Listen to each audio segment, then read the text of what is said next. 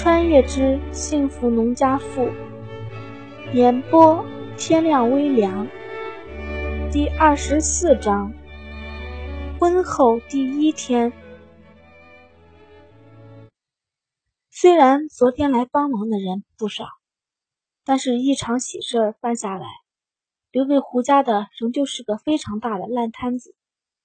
幸亏借的桌椅板凳昨天已经还了。现在剩下的就是归纳家里的一些东西，要不然工作量会更大的。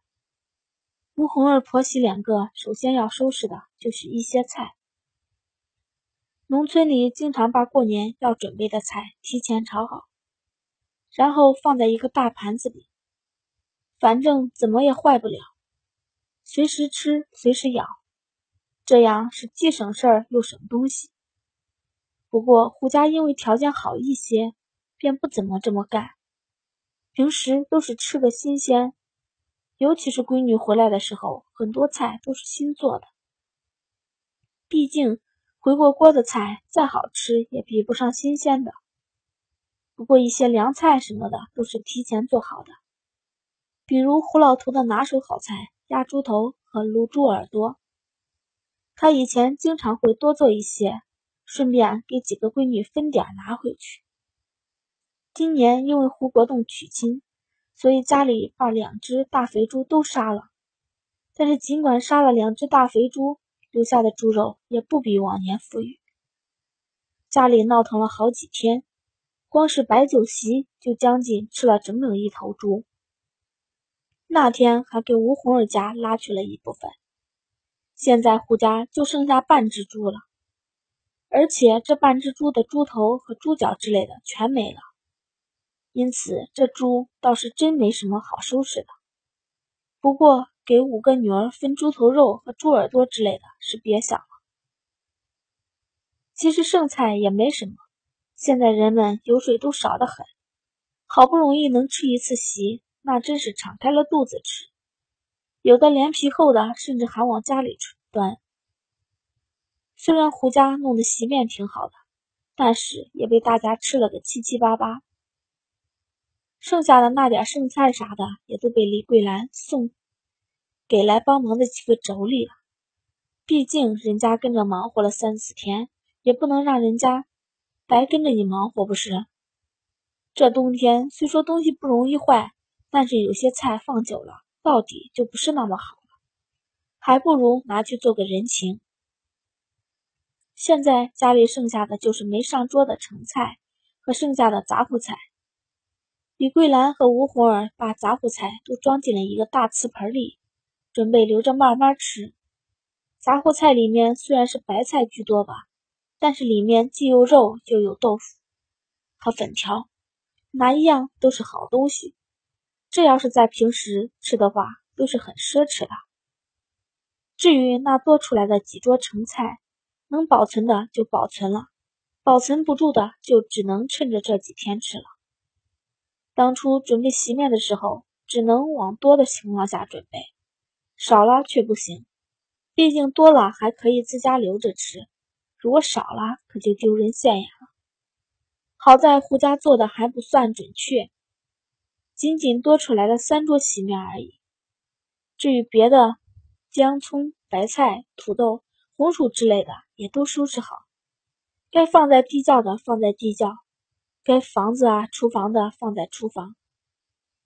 婆媳两个整整忙了一天，这才勉强算是把家里收拾妥当了。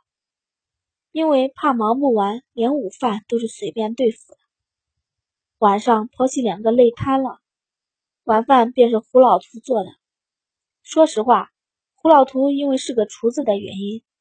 做起菜来比李桂兰还利索，而且味道要更好，看得吴红儿有些叹为观止。要知道，在他们家，吴栓子是从来不下厨房的，甚至是他几个哥哥也不怎么往厨房里走，彻彻底底的做到了君子远庖厨这一点。甚至他的一些亲戚也是如此。吴红儿还以为男人大抵如此呢。没想到自家公公倒是个例外，不准你爹会做，国栋手艺也不差。等哪天让他炒俩拿手菜给你尝尝。虽然跟你爹比还差了点火候，但是几样大菜做的都不错了。李桂兰见吴红儿表情惊奇，便笑着说道，顺便也给自家儿子在儿媳妇那加加分。虽然就这么一个宝贝疙瘩，但是李桂兰和胡老图对胡国栋绝对算不上溺爱。今年胡国栋才二十二，就算是过了年也才二十三。但是胡老图的本事他已经学了七七八八了，不管是杀猪、养猪，还是当厨子，他都做得挺好的。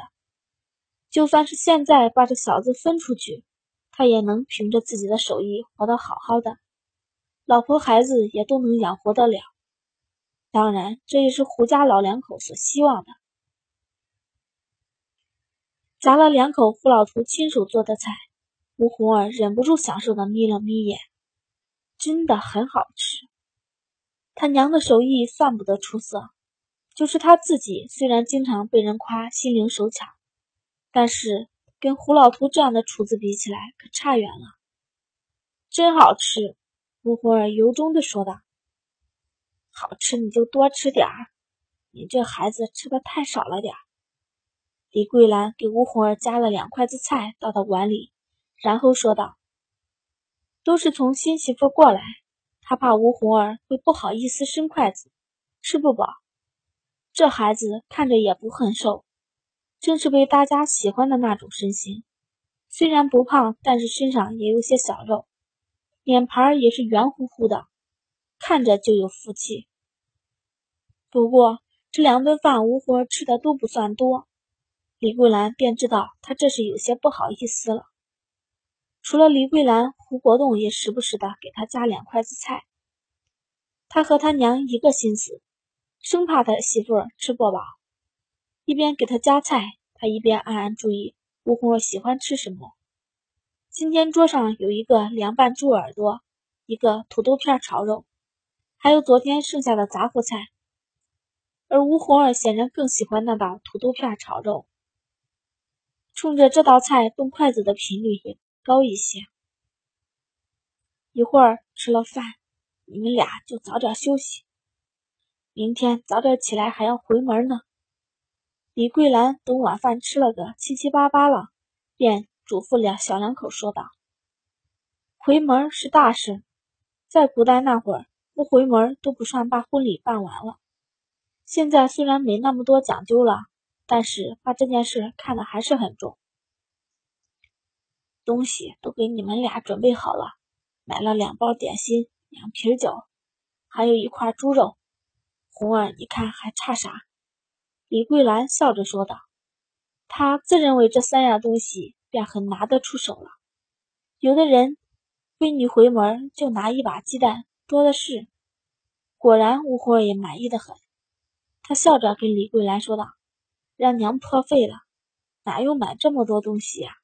家里刚办了喜事儿，猪肉一定还有，要不肉就留着家里吃吧。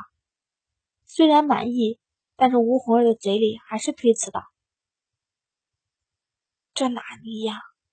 你家里是家里有，但是这是你们孝顺的，又不一样了。好了，你俩休息去吧，碗筷我来收拾。今天忙活了一天，你也累了，明天还得起个大早。”李桂兰觉得跟聪明人说话就是舒服，看看多懂事儿。身心舒畅的李桂兰见吴活儿准备起身帮着一起收拾碗筷，便摆了摆手，表示自己来就可以了。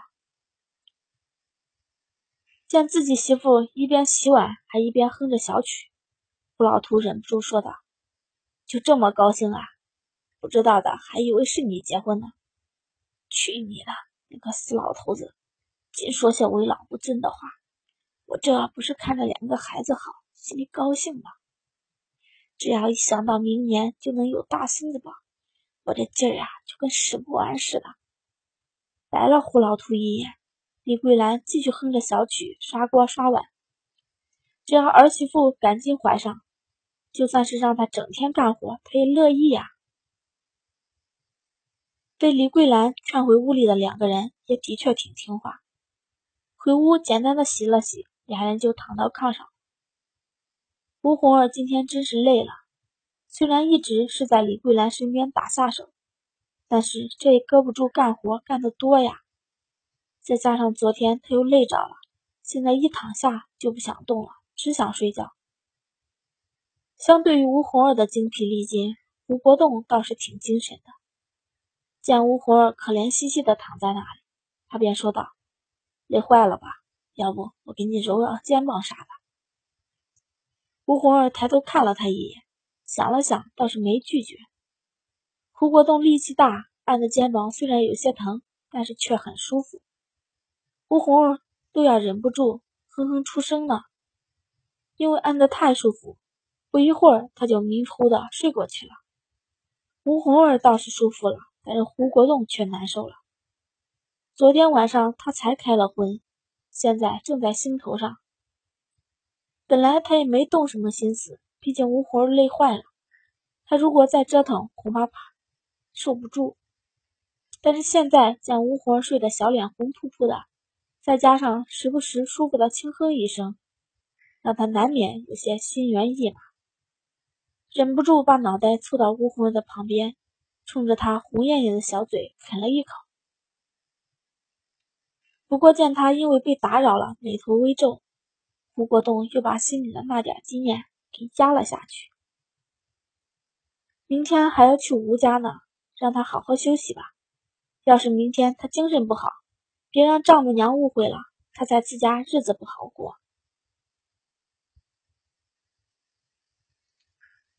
又给吴红儿按了一会儿肩膀，觉得他的肩膀没那么紧绷了，胡国栋才停手。家里的炕烧得很热乎。